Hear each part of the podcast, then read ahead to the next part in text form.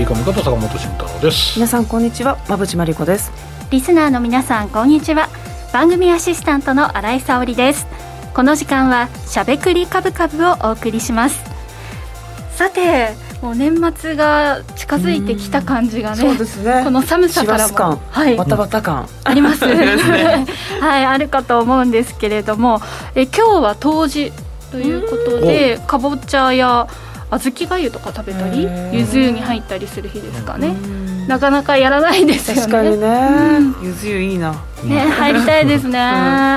はい、なんか坂本さんはお子さんもいらっしゃいますし、うん、なんか当時のそういった食文化とか、いやないっしょ。なんか最近全然ない。確かに田舎行った時にゆずおばあちゃんがね入れてましたちっちゃい時とかありましたけどね、うん今更なみたいなところは、はい、ありますか？ぼちゃは食べてたかもあそうですね、かぼちゃを食べるのが一番、ね、手軽で。なんか銭湯とか行けば柚子入ってそうな気がしますけど、ね、置いてそう。結構ねあの贅沢に入れてくれてたりしますよね外だと。地元の銭湯超暑いんだよな。なんか43度とか4度とかで。やばいやばいやばいよね熱々。あでも私結構そういうのに限界まで浸かりたいタイプ意外と長く書いてると褒められますよ、ね、おお絵描きしてる方から「兄ちゃんなかなか若いのに 気合入っとるな」って。褒められる褒められる。怖いな。褒められる嬉しいな。チャレンジして怖いな。あんま嬉しくないけど。そうそうそうでも見てたんだっていう怖さがそうそうそうそうそう。そうえー、面白い。でもそういうなんかね、あの触れ合いみたいなのも最近こうサ活、サウナに行くのを、にハマってる方多いですから意外とねそういった場所での触れ合いって復活してるのかななんてね、思いますけどね、さあそんな冬至ですが今週末は今年は土曜日がクリスマスイブで日曜日がクリスマスという、うん、めっちゃいいカレンダーじゃないですか、ね、そうですよね、ね、ただいろんなとこが混み合いそうでいいんだか悪いんだかっていう感じですが皆さんはねあの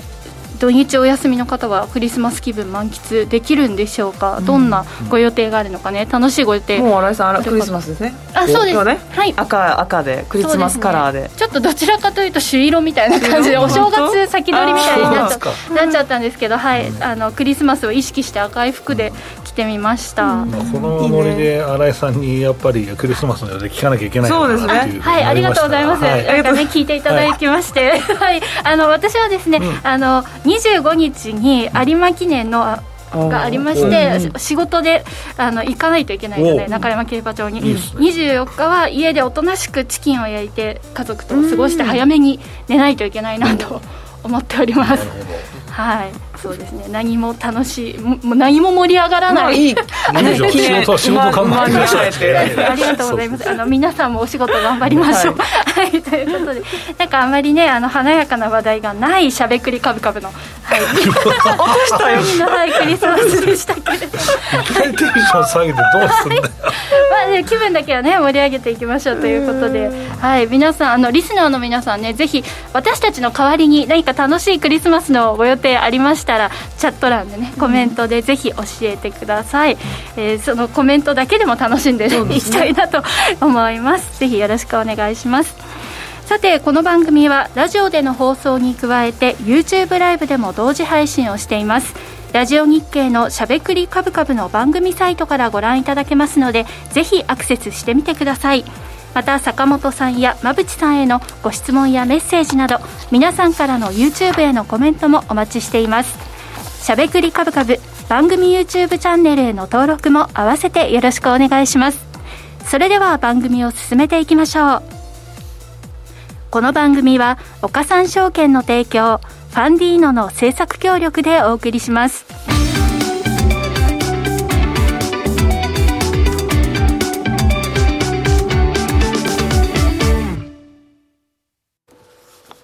ここからは坂本さん、馬淵さんのお二人に足元の相場環境と今後の展望について伺っていきたいと思います。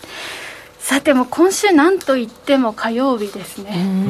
はいということでまあ、改めてのおさらいと、今後どうなっていくのか、これをどう捉えていったらいいのかといったあたりを、お二人にじっくりと解説いただきたいと思います。よろしくお願いします。早速、馬淵さんの資料からね、はい、始めましょうかね。そうですね、まあ、今回、えーと、日銀が金融政策の修正ということで、内容は10年ものの国債の、まあ、上限金利を0.25から0.5に引き上げということなんですが、これはでも、来年になったらありえるなっていう話はずっとしてきたんですけど、まあ、黒田さんがお辞めになるときに、うん、まあなんかちょっと後のね総裁が、うん、えー、まあ、少しフリーハンドじゃないですけど、まあ、動かしやすいように、まあ、ちょっとこれをやってお辞めになるんじゃないかなっていう話は僕はもうずっと今年の頭ぐらいからかな、ね、してるんですけど、うん、早まりましたな。そうそのまあ時期はサプライズでしたよね、はい、ね。そのびっくりしたということと報道ベースではやっぱり利上げと、うん、まあ書きたいよねうん、でもこれやっぱロジック理解してないのかなって思ったりとか、どうしても私は思っちゃうんですけど、でもまあマーケットがそう受け取ったら仕方ないのかなと思ってみたり、まあ、これはペンの力で実質ってつければまあ許されるんだろうちょっとむちゃくちゃ言ってもみたいな、実質利上げみたいな。でもそれで受け取っちゃったしだから政策金利動いてないですよね。そう。だから実質利上げなんだって言い続ければいいわけですよ。そうそう。なのででもほとんどそれを皆さん、でも、うん、報道機関の方々もそういう感じ、これって利上げでしょって質問が多かったので、うん、お前らさって言うしかないよね、いちいち、面倒くさい、いやー、面倒くさい、ね、てんてんてんって、だから修正ですみたいな。面倒くさいから、実質ってつけときゃいいっすわ、間違いないっす。みたいな。っていう感じですよね、うん、イールドカーブコントロールをまあ修正したという、ね、これはまあ前から言ってたし、そそんなみたいな。まあ、ここはやらざるを得なかったのかもね、来年ちょっとパンパンに買っても。さすがに抑えきれない部分があるというところもありましたから、うんうん、まあ仕方なさもあったのかなとは思うんですけどね、はい、そうですよね。まあ、一方でね、はい、このまあ3つ目に書いてます、うん、長期金利はまた増やすっていうこともあったので、うん、どういうことなんだってあの受け取った方も多かったようですね、うん、そう。まあ、コントロールはちゃんとしていきますよっていうことではあるのかなとは思うんですけど、まあ、粘ってる外資はちょっとこのヘッジファンドは儲かったかなっていうのはありますけどね、ここはね。うん、で、多分やっぱりその利上げじゃないけど、実質、えー、まあ消費者というか、皆さんに直結する部分として、トマブチさんの資料にもあるんですけど、はい、住宅ローンの支払い増加の可能性と。ここね、うん。まあ、ここはまあ少なくともありますよね、まあ、単プラ、長プラ、どっちで借りてるっていう話もあるんですけど、うん、まあ、住宅ローンの基準金利っていうのは、大体まあ10年金利っていうのがまあ世界ほぼ共通なわけですから、えー、まあ、そこはまあデュレーションっていうその返済の期間の話とか、いろいろ流動性とかいろいろあるんですけど、はい、商品性とか、でまあ、10年債が基本になるので、まあ、やはり、えー、この10年債より低いですね、えーまあ、短期短期のね、えーまあ、例えば何年ものとかあるじゃないですか、うん、固定金利、はい、固定があったりとか、あと変動でも、まあ、その10年債より低い金利っていうのは出にくいから、やっぱり足元から、まあ、金利上がっていくのかなとは思いますけどね、その住宅ローンに関してはね。そうですよね、ここでもあれなんですよ、固定金利の方が影響を受けるんですよね。えー、っとそうですね、変動も、まあ、さっき言ったみたいに、その10年金利より大体、まあ、フラットがそれより高いかっていうのが基本なので、やベースも上がるよねっていうのは、ベースが上がってくるんですね。はい、でこれからの契約の方ですよね、影響が出えー、っと変動金利の方は足元が動くので、そこはやっぱりあの関係があります今の契約でも影響は、はい、固定金利の人はもう何も関係ないですけど、次からの契約の人は。そうですね、だ固定金利の部分も多分、うん、金利が上昇するので、うん、え特にフラット35とかは、その10年債の金利プラススプレッド乗っけていくらみたいな形になるので、まああの、うん固定金利は上がりますよね、うん、ここ皆様に影響があるそうなところ、ね、そうですね、だからこれからどんどん、まあ、利上げっていう言葉がね、冒頭もありましたけど、うん、踊ってるから、いや、今後、どんどん金利が上がるんじゃねえかみたいな人が意外と出てきて、意外と 金融機関で相談が殺到しているという、私のここう変動金利大丈夫ですかみたいな。これでどんどんもし上がっていったら、そう、まあ、不安だけど、まあ、このぐらいのレベルだったら変動の方がまだいいんじゃないと思うけど、うん、将来考えたらって考えると、まあ、でも僕は、えっと、減税部分ぐらいは借りているんですけど、あえて、まあ、そこはね、あえて固定にしてます。あそうなんですね、はい、あのまあ、いろんなバランスとかを取ると、まあ、別に固定でちょっと高い金利払ってもいいやぐらいな感じでも、そんな額も大したことないんで。なるほどねで5つ目が、まあ、企業経営者の借り入れコスト、もちろん、短期のところで借りるので、ここも影響してきそうかなっていうそうですね、はい、えーと、ここは、ね、ただここは、うん、うんと借入金利が、これは変動じゃなくて、基本企業固定がほとんどなので、うん、まあ、社債含めてですね、だから、えーと、借り換えの期が来たときにコストが上がっていくっていう状況なので、これはもうほとんどしばらく大丈夫、数年はもう無視していいレベルだと思います。はい。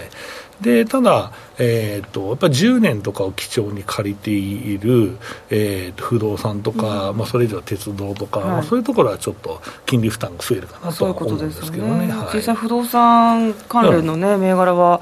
ちょっと厳しい状況になりましたよね、そうですね。ここはもうラジオ日経の吉崎誠二さんの番組で、えー、かなり細かい解説があったと思うんですけど、うん、まあ、キャップレートの考え方とかね、うん、えー、ありますので、金利が上がると、えー、やっぱ物件価格の伸びっていうのが抑制されてしまうというのがありますよね。えー、はい。で実際もこういったことを含めて、うん、みずほのリサーチによれば、うん、GDP の0.3%の押し下げになりそうだというふうな情報も出てます、ね、そうですね、まあ、ここはまあうん、仕方ないよねっていう、ね、これを分かってやっているので、うん、はい、仕方ないところかなとは思いますけど、うん、でやっぱりもう視点はだから次の金融政策決定会合で、うんあのまたいじるのかどうかとか、次のスライドになります。そこを気にし始めてますよね、ねはいはい、だからまあ、当然ね、相場は先読むというのは基本なんですけど、うん、まあでも、もうしばらくこのままかなとは思いますけどね。しばらくね。うん、まあ、10年債って、じゃあ今までどういう水金利水準だったの、うん、っていうと、うん、2%を超えることはほぼなかったですね。えー、2000リーマンショック前から、うん、うん、だから2%タッチぐらいで終わってたので、言っても、だから意外と、まあ、言っても1%ぐらいじゃないのって思いますけどね、足元が、えー、実際0%だったらね。うん。でもまあそんなに急に1%にするってことはしないのかなとは僕は思いますけどね。なるほどね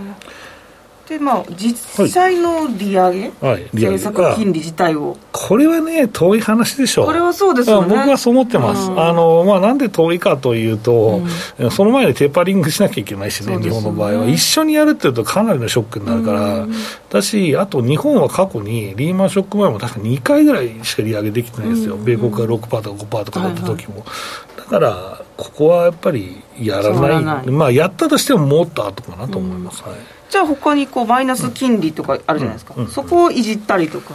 あそうですね。あとは買い入れる量を減らすところから始めるでしょうね。そっちの方もいじる、はい、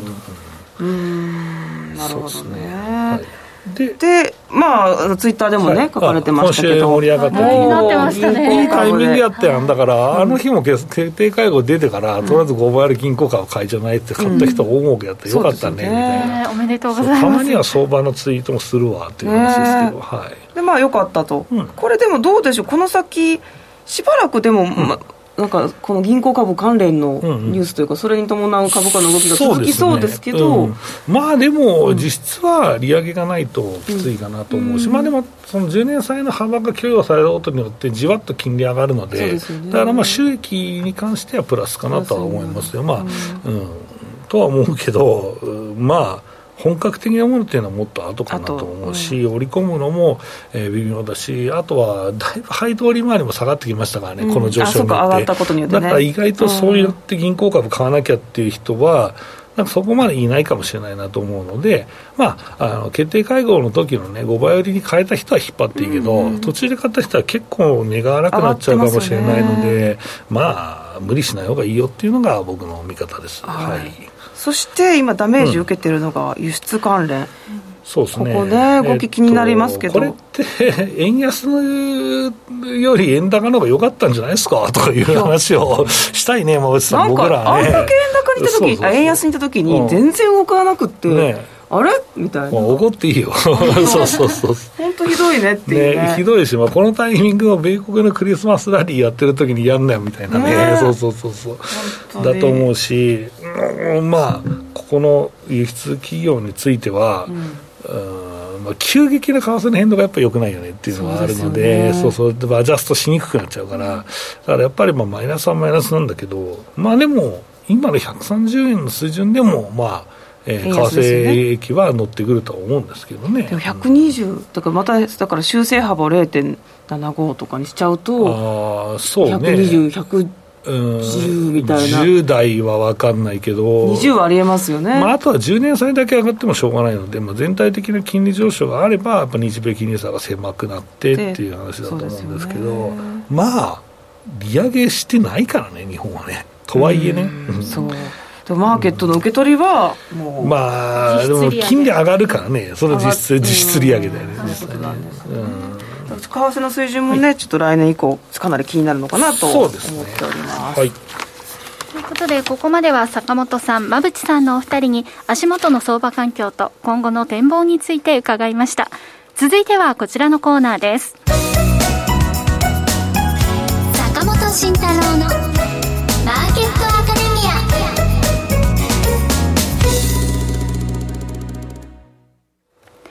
このコーナーでは投資をぐっと有利に株価指数 CFD の活用などを含めて投資のポイントについて坂本さんに教えていただきます。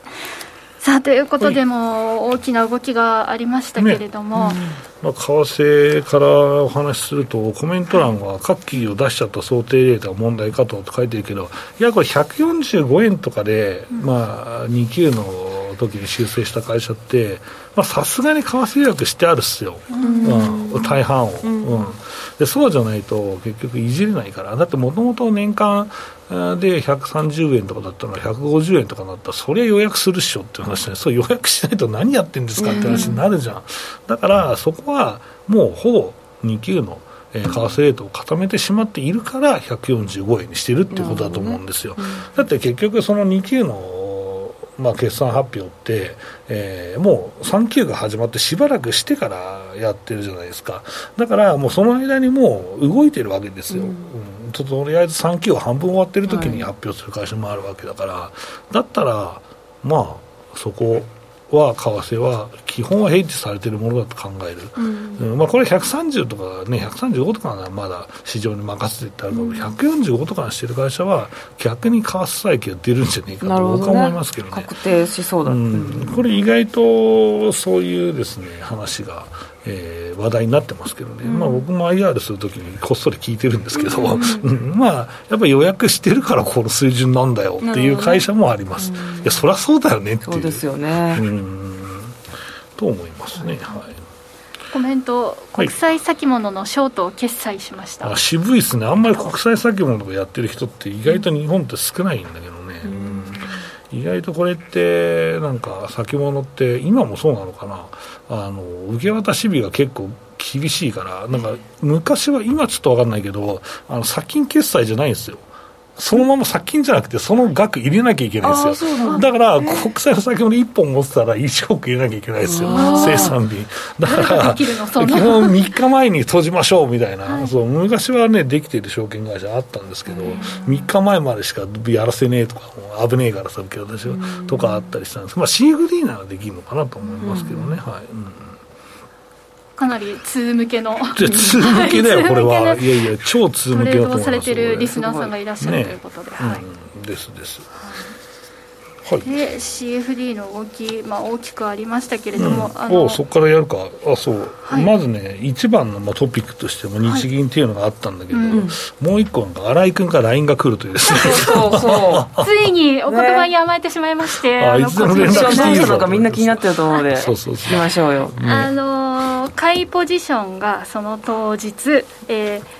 2つ2枚あって、で、えー、前日くらいからなんかちょっと下げてきたからちょこちょことあのショートで儲けようと思って持っていた2枚がちょっとマイナスになってたんですよ、あらあらと思いながらその幅をこう新たなショートポジションで利確しながらなんかダメって言われたけどちょっとやっちゃおうという気持ちがあったんですけど、えっと、ちょうど11時半くらいに1回ちょっとその最後に持ったショートがプラスになったので、1回利確して、そこで、えー、2枚2枚ですね、うん、ロングショート2枚ずつ持っている状態で迷ったんですが、うん、もうちょっと下げそうな雰囲気がすると思って、うん、もう1枚ショートをプラスしてたんです。で、え目を離して、パッと次見たら、えー、5分前にすごいことになってまして、うん、5分、まあ、もうちょっとあれかな？34分前ぐらいにすごいことになってでその段階で、えー、全てのえー、っと合わせて、えー、マイナス3万円っていう。トータルのポジション。トータルのポジションで多かったんじゃねえの？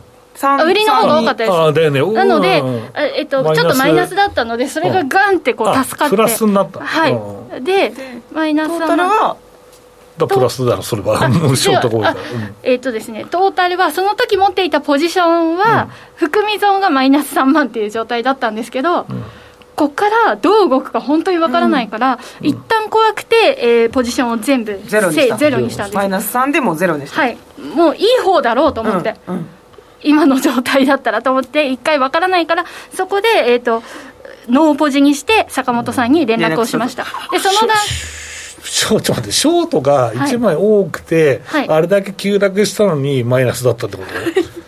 あの結構高いところで買っちゃってたんですかね、私。あただ、うん、あのなんか利確利確で来てしまって、うんうんうん、はい、なるほどなるほど。持ってたんですよ。で次に大きく下げたらそこで買ってと思っていたんですけど、うん、なんかあの2日ぐらいで結構なんかあこれ良くない流れっていうふうになっていたポジションが割とマイナス3万くらいで、うんうん、あの整理できたっていう は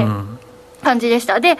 その段階で、えっと、2万、私が気づいた段階で2万、えっと、6500円台ではあったんです、まだ。なので、坂本さんに今2万6500円台で、持っていいものかどうかっていうのを、その段階で、はい。聞かせていただいて、なるほどね、でその時即買ったんですけど、えっ、と約定価格が2万6602円とか、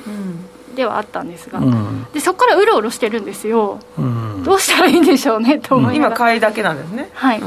なるほどね。っていうかねまあ新井さんが僕に相談をする、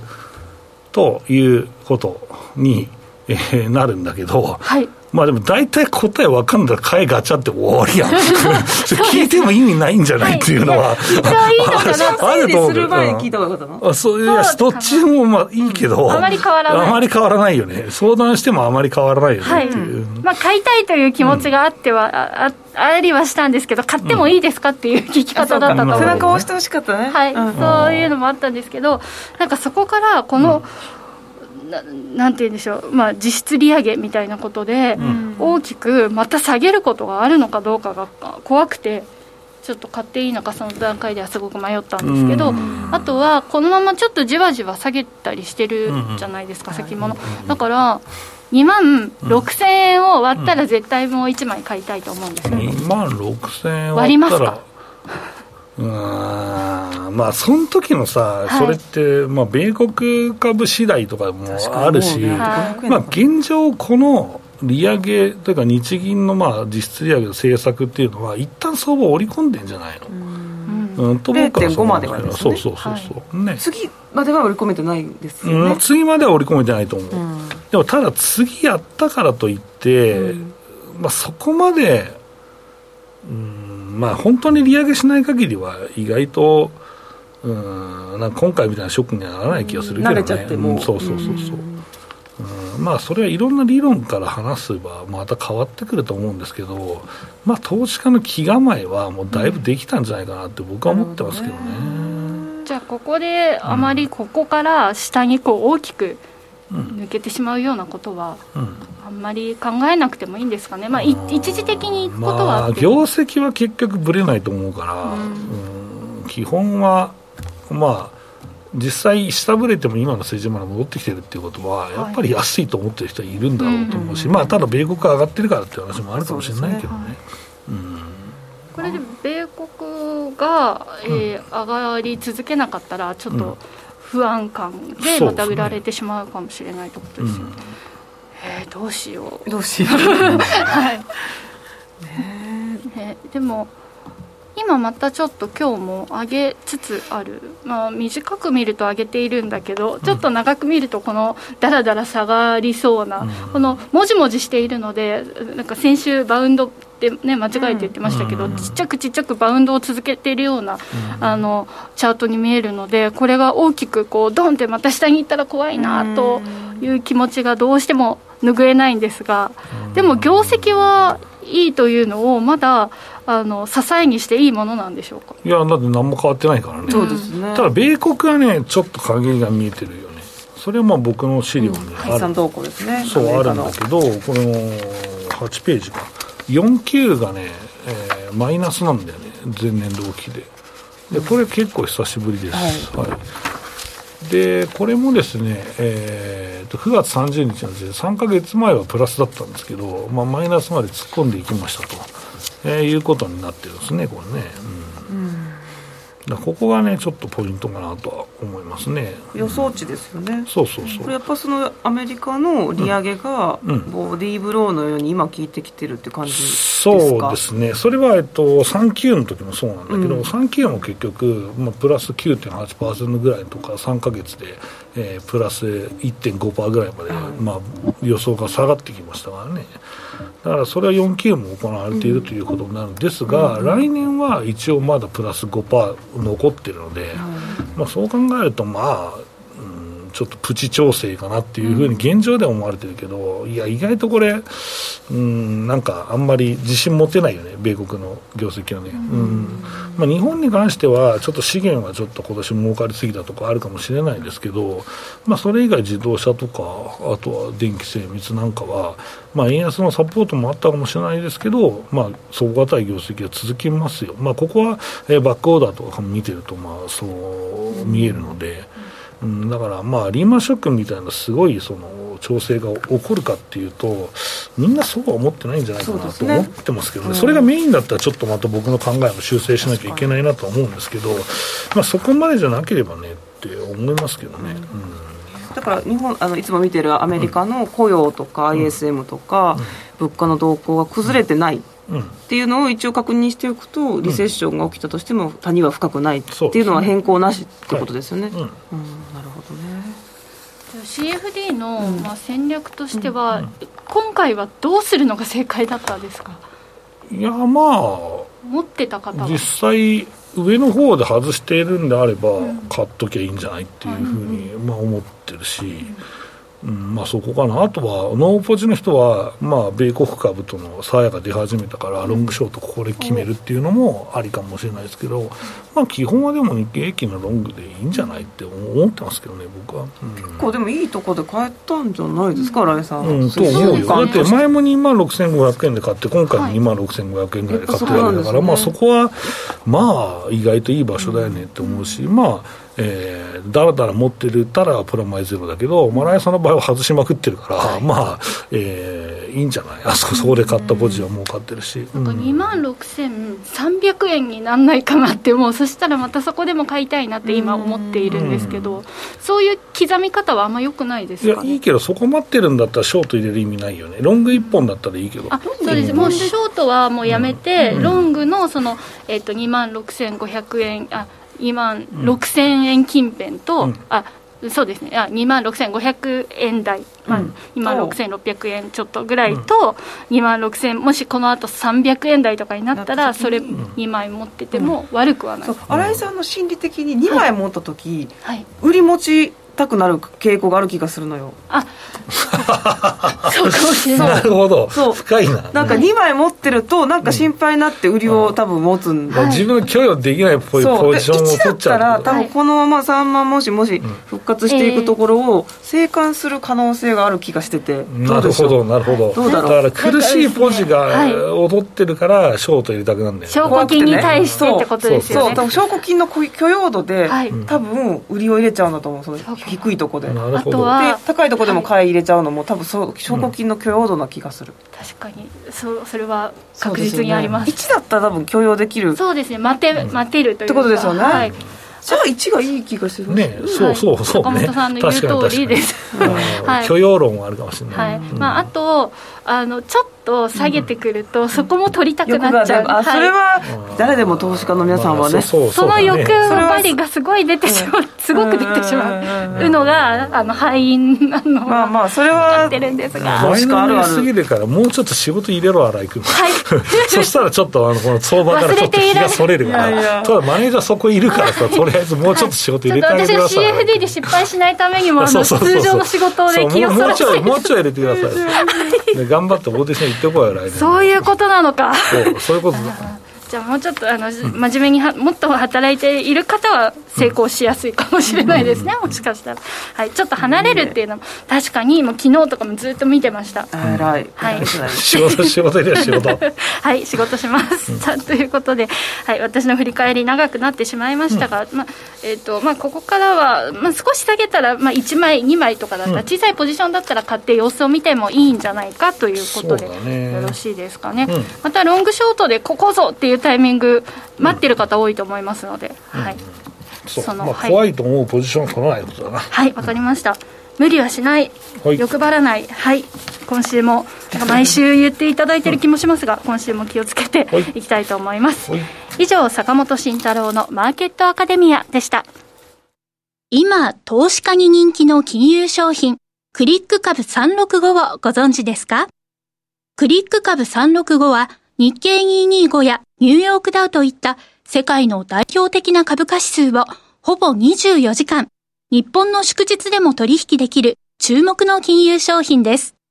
さらに現物の株式と同じように配当が受け取れることも人気の理由の一つです。人気のナスダック100も新登場。ますます盛り上がるクリック株365を岡さんオンラインで始めてみませんか？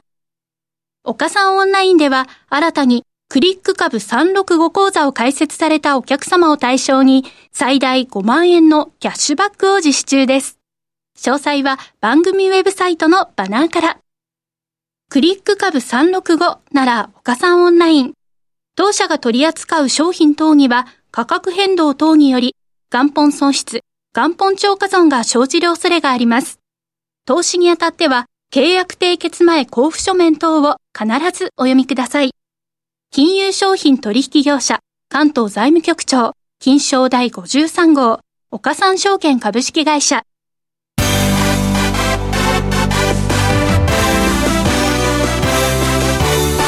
馬淵真理子の10分で教えて、ベンチャー社長。このコーナーでは、これからの日本で活躍を期待される起業家、ベンチャー企業の社長に焦点を当てていきます。これからの成長企業のキーワードが分かれば、投資の視点としてもきっと役立つはずです。今日は株式投資型クラウドファンディング最大手のファンディーノで紹介しているベンチャー企業、エクスパンド株式会社代表取代表取締役南木徹さんにお越しいただいています。それではここからは馬淵さんよろしくお願いします。よろしくお願いします。えっと南木さんは次なる QR コードに変わるものを作られていると。それがエクスパンドコードだということなんですけれどもあの QR コードのあの二次元コードってちょっとこう大看板とか大きなところにつけるとデザイン性を損なうというところであのデザイン性を重視した非常に細長い帯状のバーコードこれが X パウンドなんですね、これ、詳しく伺ってもよろしいでしょうか？はい。もともとはあの、うん、私どもの前身の会社っていうのが、えーと、鉄道とかバスとかの、えー、案内表示のデザインを柱の一つにしてたということがあってそこから作りました、うん、はい、デザイン性がもともとデザインのところにいらっしゃる関わってらっしゃるんですよね。いろんなユニバーサルデザインっていうかはいそうですね、はい、で実際これその QR コードと違ってどういうものなんでしょう、エクスパンドコードというのは。基本的にあのエクスパンドコードでできることっていうのは QR コードと同じでうん、で両方同時に使うこともできるんですけど、うん、まあ、空間からスマホへの入り口の選択肢を一つ増やしたっていうイメージですね。なるほど坂本さんどうですか？この QR コードに変わる新しいコードって面白いですね。はい。えっ、ー、と QR コードは非常にはい僕も使うんですけど、うん、えっ、ー、とこれは X バンドコードはえー、QR コード無料で使えるんですが有料なんですかっていうのを教えてください、はい。えーと、当社のサイトから自動で発行できるようになってるんですけれども無料版と有料版があります。でまあ有料版はプロ用なので、うん、カスタマイズがいろいろできるっていう違いがありますカスタマイズって具体的にどんなところなんですか、うん、はい、ちょっとあの専門的なんですけど、一1回貼り付けた後にあに転送する URL を変更したりあるいはその Adobe イラストレーターっていうあのプロ用のソフトで使えるベクトルの、えー、データがダウンロードできたりっていった違いがあります、飛べる先を変えられるってすごく便利ですよね。そうですね、アレンジができると。え QR コードやっちゃったっていうことありますからね。あ確かにね、はい、それの場合どれぐらいの利用料金なんでしょう？えーと、サブスクで年間5000円ちょっとになってます、えー、なるほど、うん、それって結構その企業が使うものとしてはなんかすごくあの手軽な価格なイメージなんですけれども、うん、これまでのものと比べてもかなり手頃な利用料金なんですか？設定が、はい。えーとまあ、完全に競合するものっていうのはないので、うん、なかなか値付け難しいんですが、はい、えー、高いと言われることもあり安いと言われることもありますね。なるほど。で気になるのがこう言語対応とか、まあ、このね利用するにあたってはこう言語は必要とないといいますか、海外とかにもあの普及していきそうなんですけれども今のところどのくらいの言語に対応しているかというのとあと需要って今のところどんなところにありそうと想定されてるんでしょうか、はい。まあ、あのコードの発行サイト自体は今19の言語に対応してましてであと情報発信ではフェイスブックの方はフェイスブックページは46言語で投稿しています。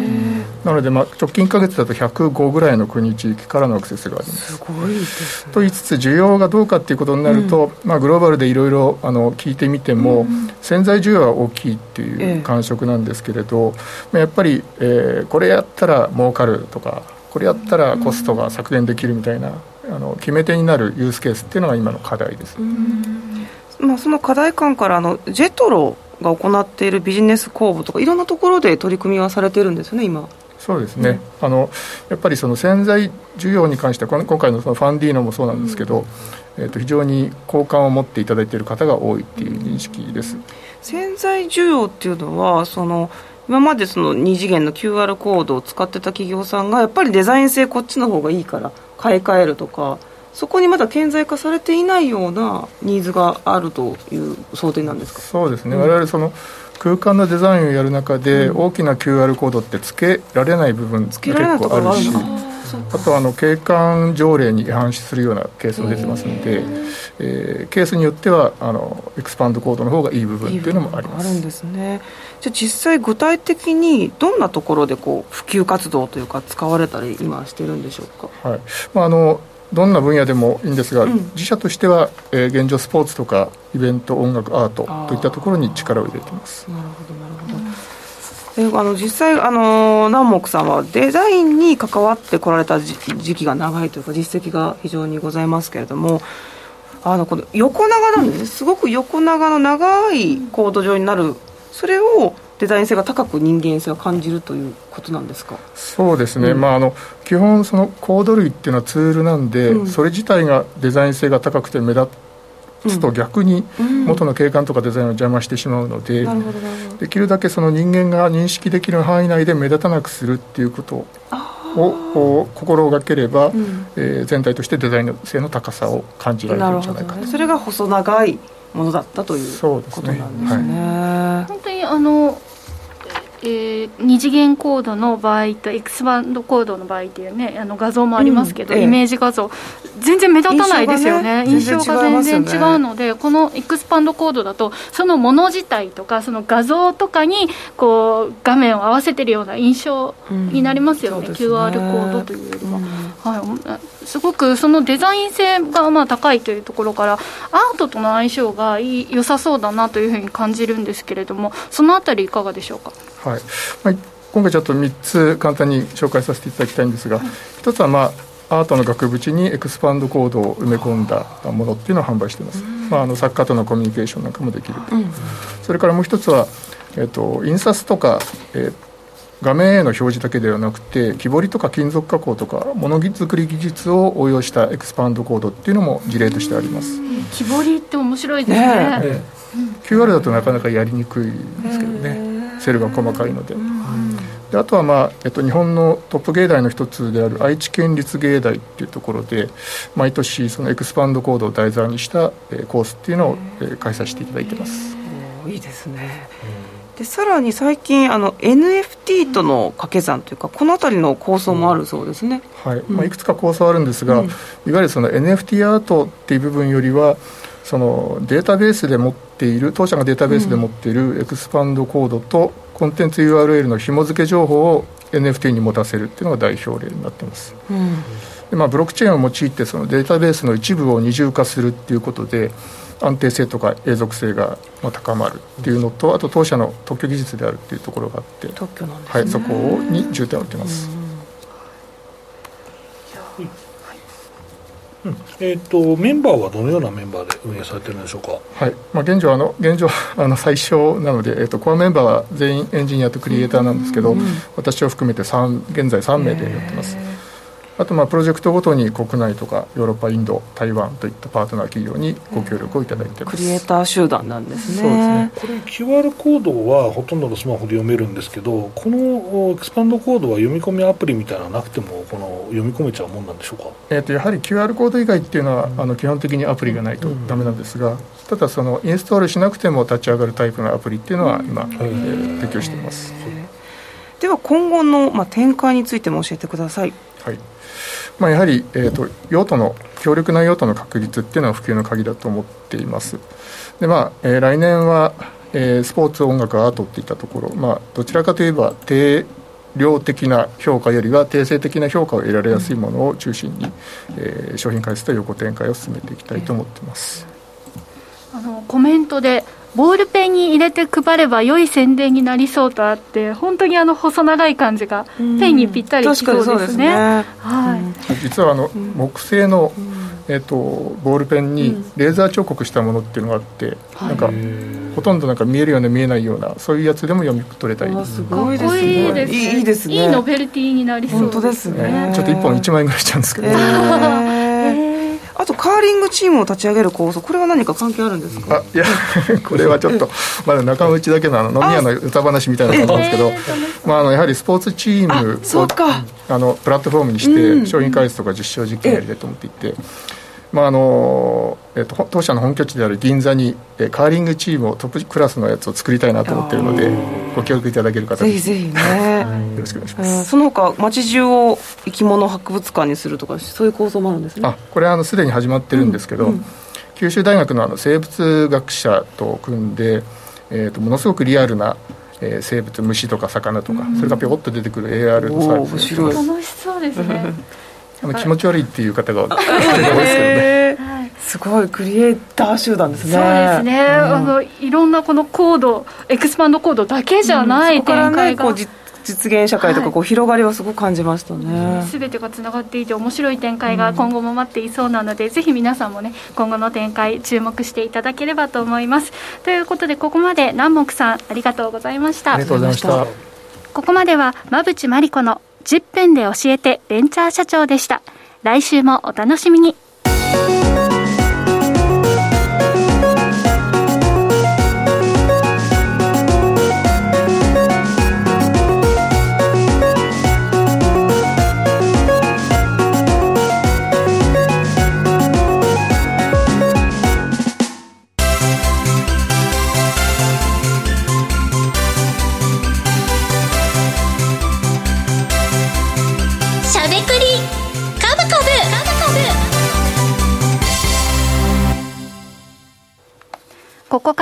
坂本さん、馬淵さんのお二人が株式投資の肝となる銘柄選別のポイントや注目セクターについてしゃべりまくるしゃべくり株株のコーナーです。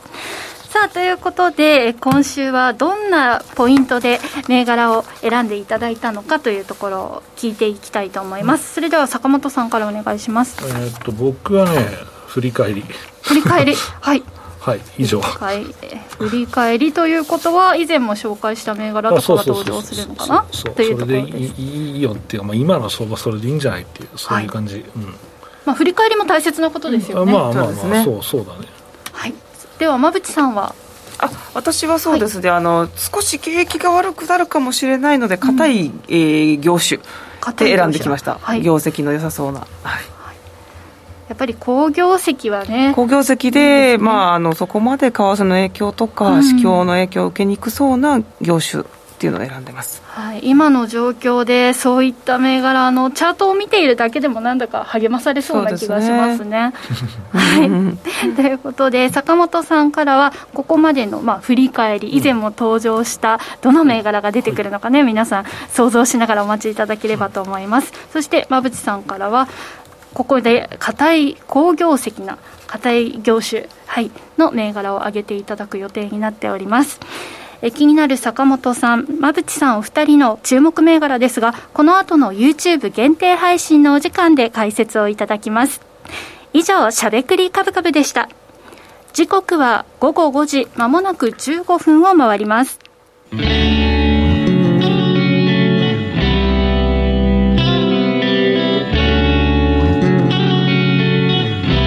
しゃべくり。カブカブ。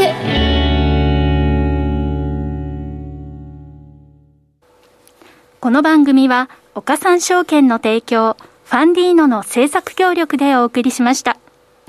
株式 FX をはじめ不動産クラウドファンディングなど投資商品はすべて元本が保証されるものではなくリスクを伴うものです。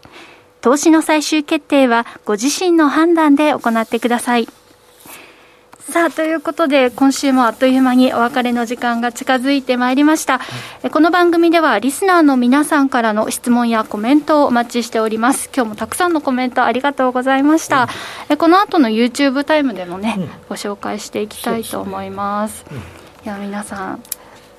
しっかり毎週ご覧くださっているようで私のなんか NFT やろうかなっていうのを覚えてくださっている方がドキ 止まったままになってますけど。はいそうですね。新井君の NFT で大儲け計画はどうなったんだい？痛いところを疲れました。